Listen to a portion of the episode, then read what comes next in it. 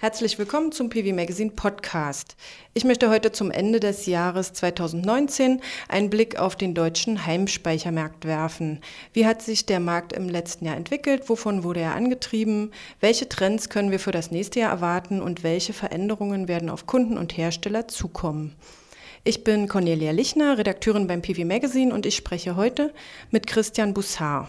Er ist Abteilungsleiter Netzintegration und Speichersystemanalyse am Institut für Power Electronics and Electrical Drives der RWTH Aachen. Sein Team war für das Monitoring des KfW-Speicherförderprogramms zuständig und hat auch das Förderprogramm des Landes Baden-Württemberg betreut. Guten Tag, Herr Bussard. Ja, guten Tag, Frau Lichner. Wir werden uns gleich ausführlich über Ihre Beobachtungen und Erkenntnisse aus dem Monitoring des Heimspeichermarktes in Deutschland unterhalten. Zuvor möchte ich mich aber noch bei der Firma Senec bedanken. Senec ermöglicht diesen Podcast als Initiativpartner. Das Unternehmen produziert seit 2010 Batteriespeicher und bietet Hausbesitzern ein Komplettangebot für die Eigenversorgung mit Solarstrom.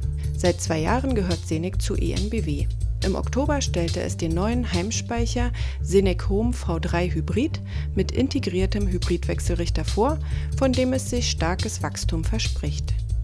Im Jahr 2019 konnte Senec den Absatz von 4.800 auf mehr als 10.000 Speichersysteme steigern, vor allem dank des Senec Home V2.1. Und es verfügt nach Angaben von EUPD Research aktuell über einen Marktanteil von 14 Prozent.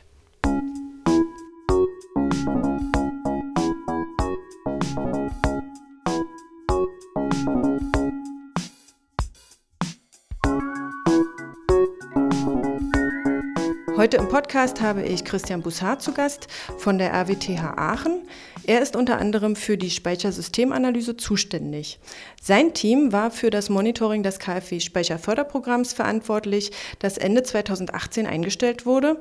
Und Sie haben auch das Förderprogramm in Baden-Württemberg beobachtet, das seit Juli 2019 ausgeschöpft ist und das nicht wieder aufgefüllt werden soll. Aber obwohl hier tausende Speicher eingeflossen sind, waren das ja nur zwei Komponenten auf einem insgesamt unübersichtlichen Markt. Woher beziehen Sie die Daten für die aktuelle Marktsituation? Ja, also Sie haben ja schon richtig erwähnt, dass wir äh, die Monitoring-Programme beobachtet haben, hier zum äh, Förderprogramm in Baden-Württemberg und das der KfW. Da haben wir die Informationen aus der Registrierung der Fördernehmer erhalten. Und hier sind natürlich die äh, Zahlen mit der Zeit immer mehr zurückgegangen, dass sich äh, täglich weniger Teilnehmer registriert haben. Aber das ist bei so einem Förderprogramm ja durchaus auch absehbar. Und ähm, deswegen sind wir natürlich auch schon äh, seit einigen Jahren auch auf andere Quellen umgestiegen, um diese quasi zu einem gemeinsamen Topf an Informationen zusammenzuführen. Da gibt es zum einen auch ähm, das Marktstammdatenregister der Bundesnetzagentur, in dem Informationen über Speicher zu finden sind. Wir sind aber auch im engen Kontakt mit Herstellern, Verbänden und Installateurszusammenschlüssen sowie Marktforschungsinstituten unterwegs, um eben eine solide Informationsbasis zu bekommen für solche äh, Daten. Kommen wir zum Markt selber. Wie hat sich denn der Markt im Jahr 2019 aus Ihrer Perspektive entwickelt? Also unsere Zahlen sind, wie gesagt, aus verschiedenen Quellen zusammengestellt worden und auch noch jetzt kurz vor Ende des Jahres nicht ganz final. Aber was wir jetzt herausgefunden haben, ist, dass der Markt ungefähr äh, ein Wachstum von 30 bis 40 Prozent gegenüber dem Vorjahr äh, erfahren hat. Und wir liegen jetzt etwa bei 50 bis 60.000 Speichersystemen in Deutschland. Also erstaunlich gut, oder? Genau, also man kann sagen, dass der äh, Markt eine volle Dynamik entfaltet hat.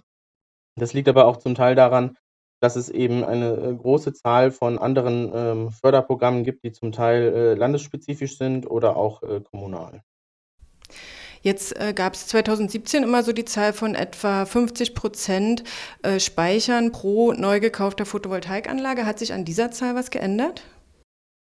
Also die Zahl der Speicher, die mit der Photovoltaikanlage installiert werden, ähm, das ist ein bisschen äh, hochgegangen. Da liegen wir jetzt ungefähr bei 60 Prozent.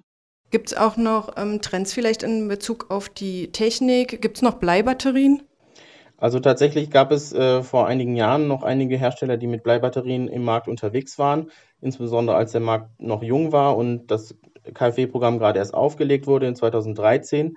Das hat sich aber äh, mittlerweile äh, quasi vollständig gewandelt. Also die Systeme, die heute am Markt verfügbar sind, sind eigentlich ausschließlich ähm, mit Lithium-Technologie zu, zu finden. Können Sie unterteilen, ob das ähm, AC gekoppelte Systeme oder DC gekoppelte Systeme sind? Also hier gibt es eigentlich beide Systeme im Markt, aber auch hier sind überwiegend die AC gekoppelten Systeme zu finden. Und sehen Sie Trends in Bezug auf die Größe, also auf die Kapazität und auf die Leistung ähm, der eingesetzten Heimspeicher? Also die Trends sind eindeutig, dass immer größere Speicher installiert werden in den Haushalten. Das liegt insbesondere daran, dass eben äh, die Kosten für die einzelnen Speicher gesunken sind. Also wir hatten im Jahre äh, 2014, 15 ungefähr 5,8 Kilowattstunden pro installiertes Speichersystem und in diesem Jahr sind wir bei etwa 8,6 Kilowattstunden pro Speichersystem in einem Haushalt. Das ist ja schon eine deutlich, äh, deutliche Zunahme an Kapazität. Äh, kaufen die Leute sich dann auch äh, größere Photovoltaikanlagen? Also die Photovoltaikanlagen sind ähm, insofern gedeckelt, dass es hier durch die Vorgaben ähm, bei den Anschlussbedingungen einen Deckel gibt, ähm, der sinnvoll einzuhalten ist bei etwa äh, 10 Kilowattstunden. Aber ähm, es ist natürlich äh, durchaus interessanter für einen Haushalt, der sich halt insgesamt in Richtung äh, mehr Stromverbrauch entwickelt, hier eben mehr Stromverbraucher auch kom äh, kombiniert mit einem eigenen Speicher zu betreiben. Da wären zum einen eben Wärmepumpen oder auch Elektrofahrzeuge mit eigener Wallbox zum Beispiel in der Garage zu nennen, wodurch sich dann eben die Anwendung von solchen Speichern auch äh, sinnvoller gestalten lässt.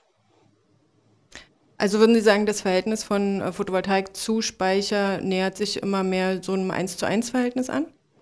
Da sind wir noch nicht ganz, aber es ist durchaus äh, aus äh, Investorensicht sinnvoll, heutzutage sich ähm, mit der Photovoltaikanlage auch einen Speicher ähm, zu, anzuschaffen.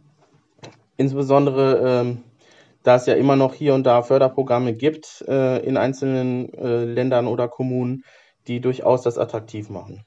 Hm. Jetzt sind die beiden Förderungen, die Sie gemonitort haben, ja ausgelaufen, aber es gibt ja auch neue Förderprogramme. Können Sie sagen, wie hoch der Anteil von geförderten Speichersystemen am Markt insgesamt ist? Das ist tatsächlich sehr schwierig zu sagen. Also wir haben halt gesehen, dass in den laufenden Förderprogrammen da ähm, immer gegen Ende die Tendenz der Förderanteile nach unten gegangen ist, sodass zum Beispiel 2018 nur noch ganz wenige Prozent äh, der Speichersysteme eben aus der KfW-Förderung waren. Aber da es eben eine sehr große Zahl an äh, verschiedenen ähm, Speicherförderprogrammen gibt, ist da tatsächlich eine Prognose sehr schwierig, vor allem da die Rahmenbedingungen sehr unterschiedlich sind. Also da, da kann ich Ihnen leider jetzt keine äh, konkrete Zahl nennen. Hm. Wenn wir mal auf das KfW-Programm zurückblicken, dann hat man ja gehört, also dass die Zahlen zurückgegangen sind und dass ähm, das äh, Förderprogramm vielleicht nicht so gerne genutzt wurde, weil man ja einen Kredit aufnehmen muss. Wie würden Sie insgesamt den Erfolg des Programms einschätzen?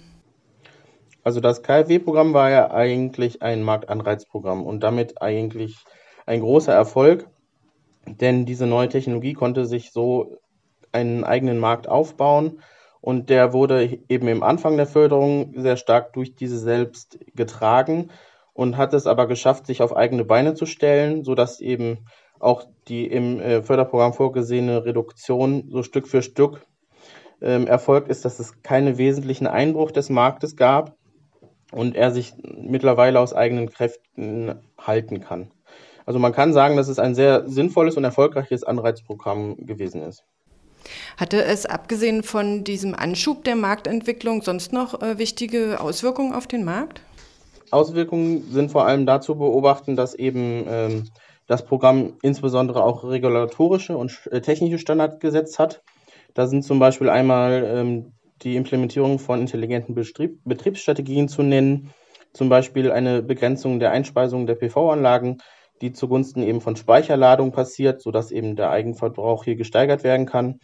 Und aber auch der Standard von zehn Jahren Zeitersatzgarantie, die in diesem Förderprogramm als Voraussetzung für förderfähige Systeme galt, sodass sich diese zehn Jahre Zeitwert, Zeitwertersatzgarantie etablieren konnte und auch von allen Systemherstellern jenseits der Fördersysteme ähm, eingehalten wird.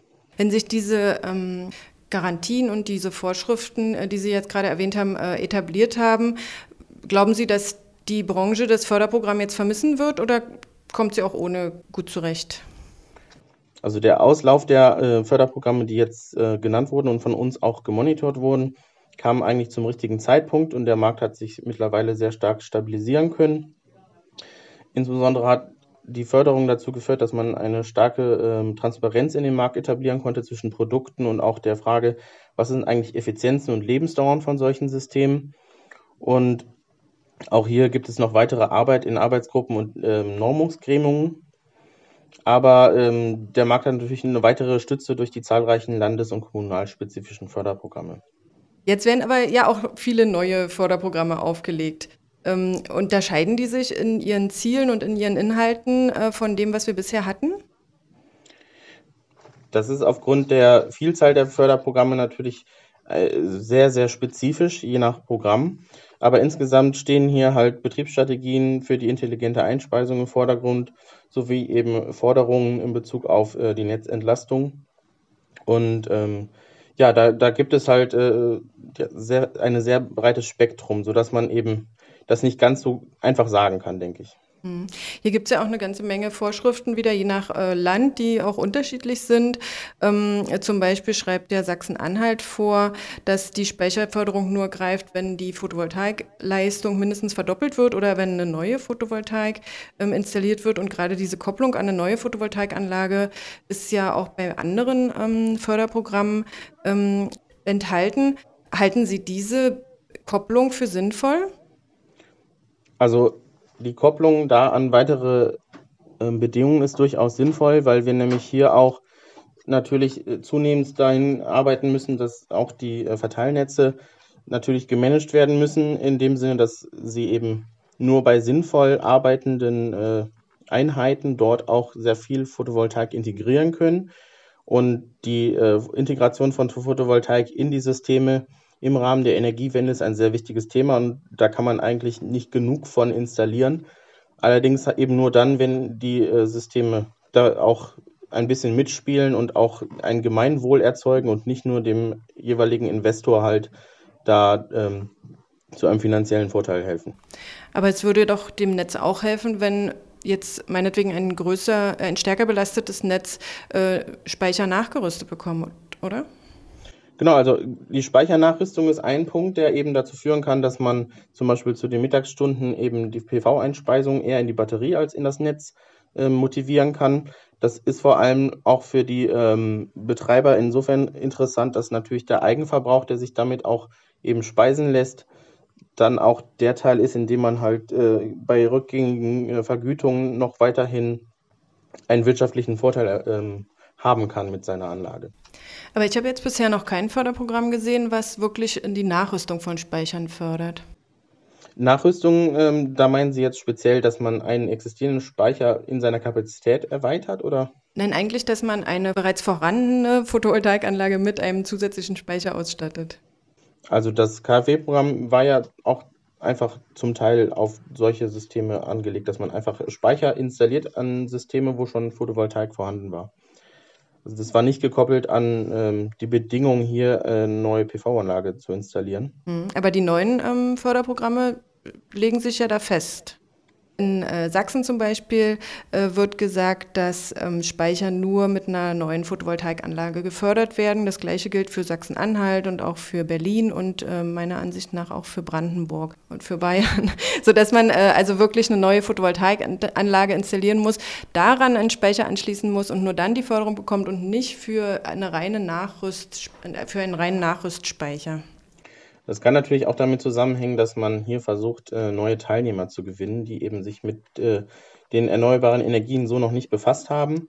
Und dass hier eben auch gezielt darauf äh, versucht wird, eben neues Kapital zu generieren oder zu, ähm, zu aktivieren, dass eben auch in den Bundesländern, wo eben auch weniger ähm, Photovoltaik-Potenzial ähm, vorherrscht, eben gerade in Richtung Berlin, Sachsen, Brandenburg oder sowas, dass hier eben äh, auch mehr Photovoltaik in, insgesamt ins System kommt und das halt eben auch noch damit quasi ein bisschen ködert, dass eben auch ein Speichersystem da förderfähig zu ist. Hm.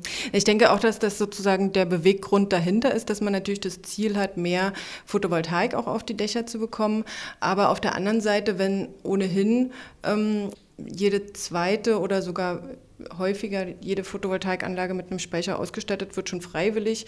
Ist halt die Frage, ob man ähm, die Speicher und, und wenn Photovoltaikanlagen ohnehin ja gefördert werden durchs EEG, ob man dann sozusagen noch zusätzlich diese Kopplung braucht. Also die Speicher an sich sind ja als Technologie noch nicht ganz wirtschaftlich. Also das ist, je nachdem, wen Sie da fragen, äh, werden Sie da vielleicht was anderes hören, aber die sind quasi an der Grenze der, zur Wirtschaftlichkeit und sind immer davon abhängig, wie die Randbedingungen äh, sind, eben in welche Systeme sie eingebracht werden und wie da entsprechend die äh, Ge Gegebenheiten sind, zum Beispiel ob es PV-Anlagen sind, wo noch EEG-Vergütung zu, äh, zu erwarten sind oder wo das nicht der Fall ist. Und ähm, genau in der Form ist es halt eben ja so ein bisschen auch noch ein Technologieboost in Richtung äh, Speichersysteme, denke ich. Hm. Äh, eine andere Randbedingung von solchen Förderprogrammen ist ja zum Teil, dass die einfach in der Menge und in, und in der Größe des Fördertopfes begrenzt sind. So schreibt ähm, Brandenburg zum Beispiel erstmal nur 500 Stück aus. Was würden Sie sagen, wie ist der Einfluss dann auf, auf den Markt? Also würden die Leute eher warten äh, mit der Anschaffung eines Speichers, ähm, bis wieder ein neues Förderprogramm aufgelegt wird oder bis ein Fördertopf ähm, gegründet wird? Oder haben Sie den Eindruck, dass es den äh, Investoren jetzt gar nicht so sehr auf die Förderung ankommt? Also es gibt da immer Mitnahmeeffekte, aber die Volatilität ist natürlich da gegeben. Also es ist sicherlich äh, nicht einfach, da eine ganz klare Aussage zu machen. Und ähm, die Erfahrungen in Baden-Württemberg waren eben auch, dass die, ähm, also da waren jede dritte PV-Anlage im Förderprogramm nur wegen der Speicherförderung zugebaut. Und deswegen sieht man hier eben einen klaren Effekt Richtung auch PV-Zubau damit. Also wäre es gut, Ihrer Ansicht nach, wenn sich ein Bundesland entscheidet, einen Fördertopf aufzulegen, dass Sie den dann gleich auch so groß machen, dass man als, als Kunde den Eindruck hat, man würde da was abbekommen? Also ich denke mal, äh, dass es hier immer Leute gibt, die sehr, sehr genau schauen, ähm, wie sie da eben ihre Investitionen tätigen. Aber also der Anreiz liegt eben darin, dass man eben die Möglichkeiten durch diese Anlagen bekommt, Eigenverbrauch zu generieren und eben diesen Strom nicht mehr aus dem Netz beziehen zu müssen. Und ähm, das funktioniert halt eben nur, wenn man auch eine PV-Anlage hat. Und ähm, daher ist es halt äh, mithilfe des Speichers umso attraktiver, wenn man eben dann deutlich höhere Eigenverbrauchsquoten erreichen kann. Hm. Jetzt gibt es ja auch noch ähm, Länder, die keine Förderprogramme anbieten. Was für Möglichkeiten haben dann die Kunden? Müssen die den Speicher voll bezahlen? Also wir haben hier bei einigen Herstellern gesehen, dass die auch angefangen haben, hier ein bisschen günstigere Preise anzubieten, wo eben solche Fördertöpfe nicht vorhanden waren. Allerdings sind das im Prinzip Einzelfälle. Ich würde nicht behaupten wollen, dass das äh, in der Breite zu sehen ist, aber also die meisten Haushalte, die sich heute für einen äh, Speicher entscheiden, die äh, sind da meistens auch nicht wirklich von der Förderung abhängig, sondern für die ist es natürlich nur ein, äh, ein kleiner Anreiz, der das Ganze noch ein bisschen einfacher macht. Aber noch kein Mitnahmeeffekt. Genau. Okay. Ähm, jetzt haben Sie auch ausgewertet, ähm, wie die regionale Verteilung ähm, der Förderprogramme so war.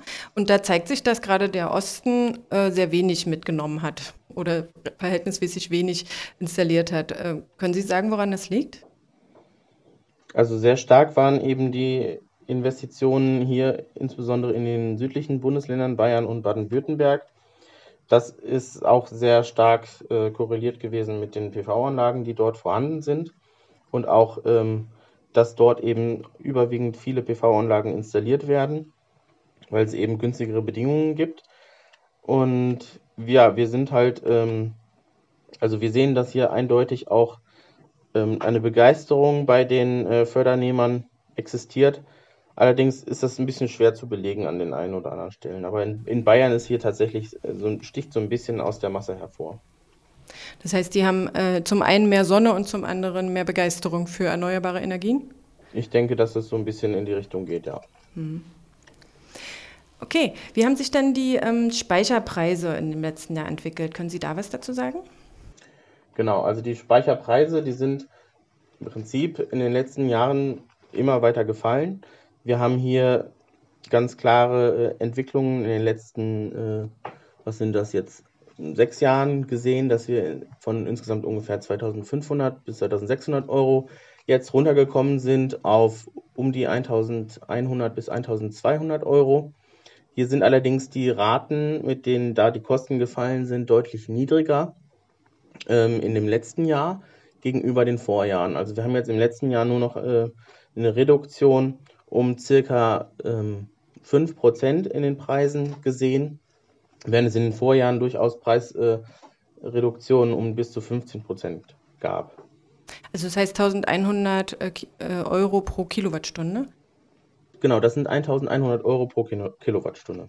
Ähm, glauben Sie, dass diese, dieser äh, nicht so starke Rückgang damit zu tun hat, dass es eine Lithiumknappheit äh, auf dem Markt gibt oder geben soll oder eine Kobaltknappheit? Ich glaube nicht, dass es an Rohstoffknappheiten gebunden ist, weil wir hier insbesondere bei den Hausspeichersystemen natürlich von ganz anderen Kapazitäten sprechen als eigentlich ähm, in zum Beispiel elektrischen Fahrzeugen. Allerdings sind natürlich auch die Speichersysteme in einem starken Wettbewerb zu den ähm, Batterien, die halt in Elektrofahrzeuge eingebracht werden.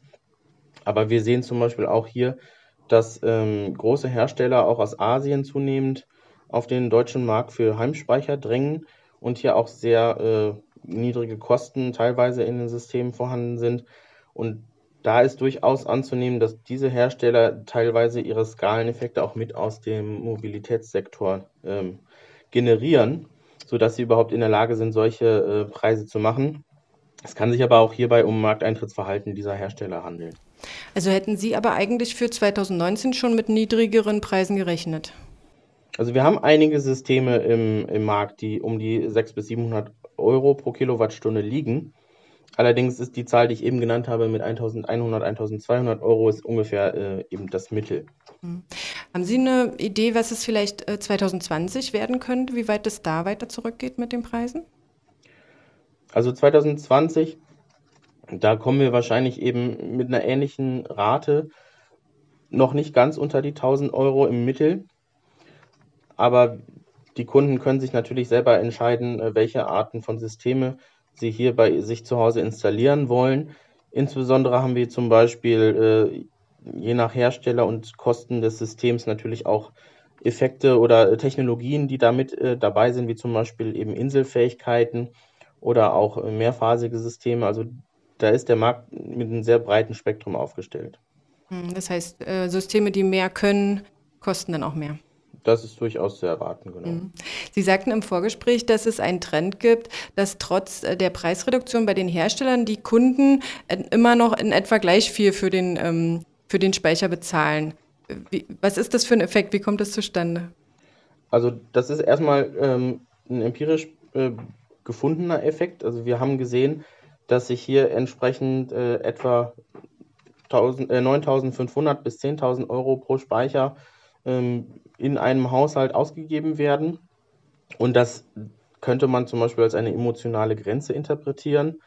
Dadurch, dass eben die Preise für die Systeme gesunken sind, sind natürlich entsprechend bei diesen äh, konstanten Kosten pro System hier die installierten Kapazitäten gestiegen, wie ich das eben ja schon beschrieben habe. Und wir haben eben auch Effekte, dass in mehr und mehr Eigenheimen eben hier auch von der elektrischen Sektorenkopplung so ein bisschen profitiert wird, also indem eben der Stromsektor auch mit dem Wärmesektor in Form von Wärmepumpen und eben elektrischer Heizung verbunden wird, aber auch eben die Mobilität einen zunehmenden äh, Stellenwert bekommt, also eben das zu Hause geladene Elektroauto hier auch eben in das System integriert wird und damit es umso attraktiver wird für den Investor, eine Batterie in sein System mit zu integrieren. Wenn Sie sagen, dass solche neuen ähm, Nutzungsmöglichkeiten für den Speicher äh, etabliert werden, äh, dann dürfte er ja eigentlich nicht nur größer werden, sondern er müsste auch leistungsstärker werden. Wenn man Elektroauto laden möchte, braucht man ja auch einen stärkeren Speicher. Und wenn man eine Wärmepumpe betreiben möchte, sehen Sie diesen Trend auch schon? Genau, also wir haben überwiegend natürlich hier äh, zwei Effekte. Einmal die äh, zurückliegenden Steigerungen der Kapazitäten waren da noch nicht so deutlich. Also wir haben eigentlich Systeme, die um die drei, dreieinhalb Kilowatt an Entladeleistung haben. Insbesondere deswegen, weil eben mit den größeren Systemen auch die Wirkungsgrade schlechter werden, gerade bei der Entladeleistung, wie zum Beispiel in der Nacht, ähm, wo hier meistens wenig Leistung abgefragt wird und man natürlich damit Energie verliert, die eigentlich äh, nutzbar wäre. Aber je mehr eben mehr ähm, ja, Kapazität auch für andere Sektoren wie zum Beispiel Elektrofahrzeuge verwendet werden, desto interessanter wird natürlich auch da äh, mehr Entladeleistung an die Speicher zu installieren, um eben auch das Elektroauto zu Hause mal mit etwas höherer Leistung laden zu können. Hm.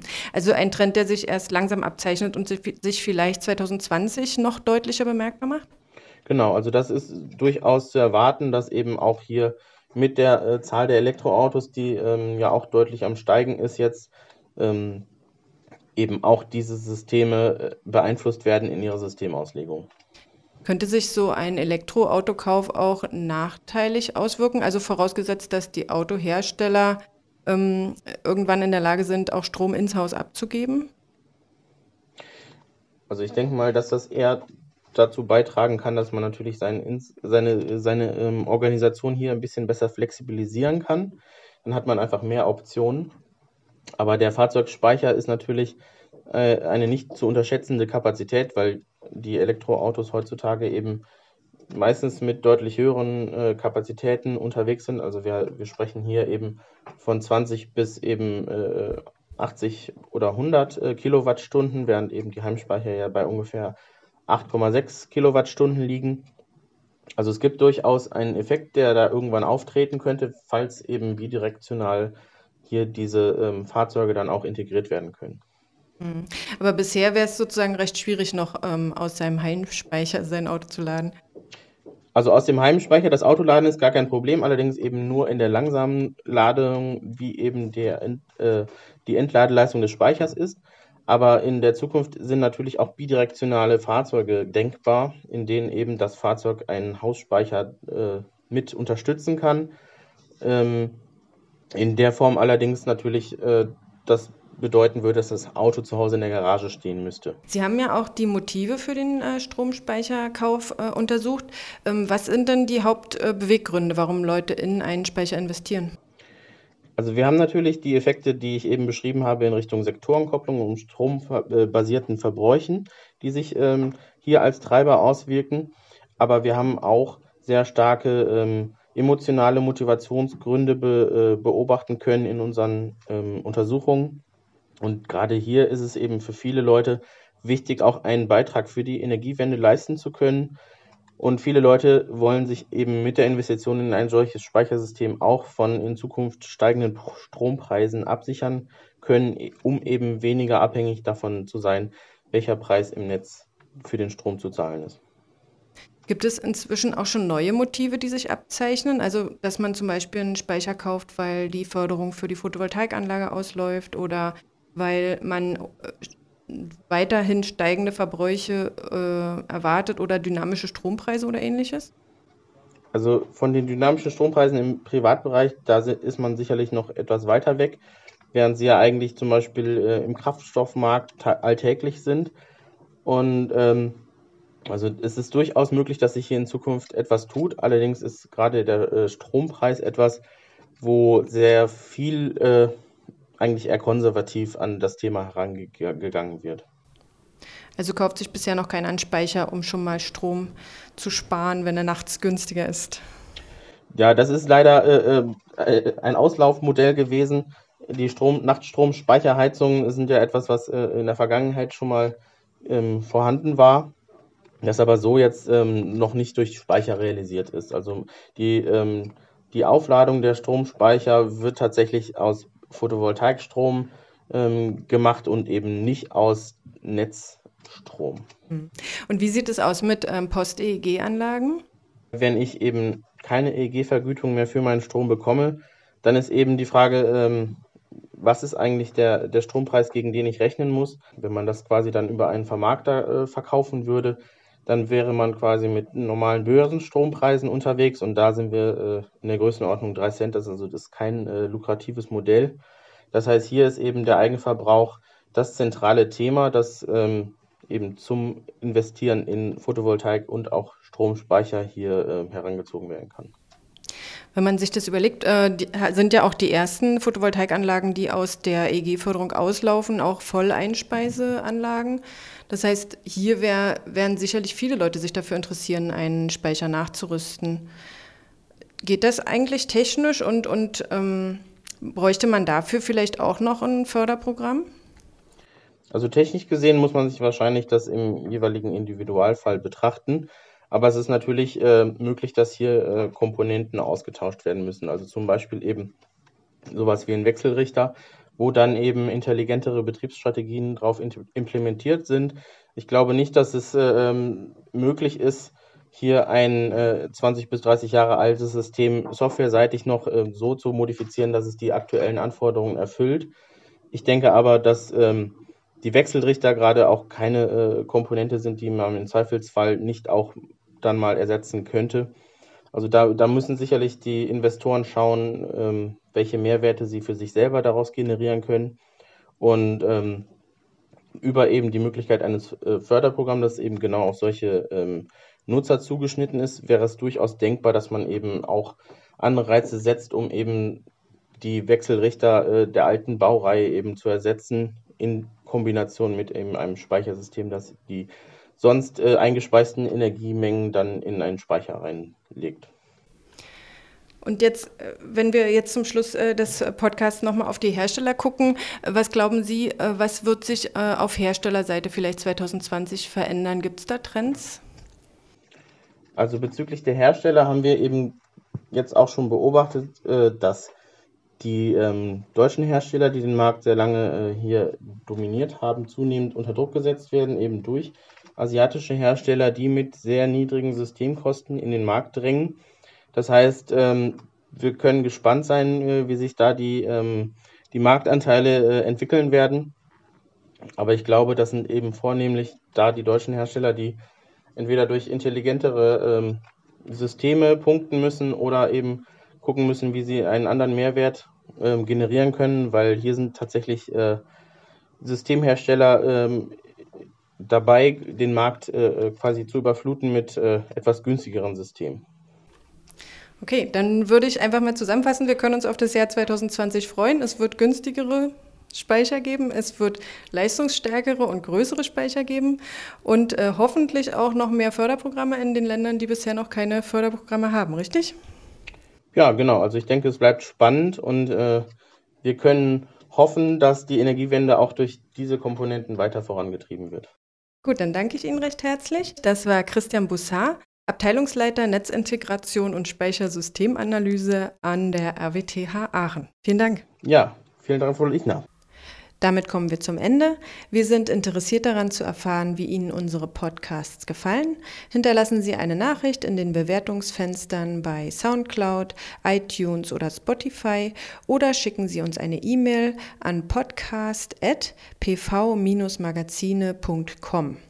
Wenn Ihnen unsere Sendungen gefallen, liken Sie uns auf den Portalen oder folgen Sie uns, dann werden wir auch von anderen leichter gefunden. Danke fürs Zuhören und bis zum nächsten Mal im neuen Jahr. Auf Wiederhören.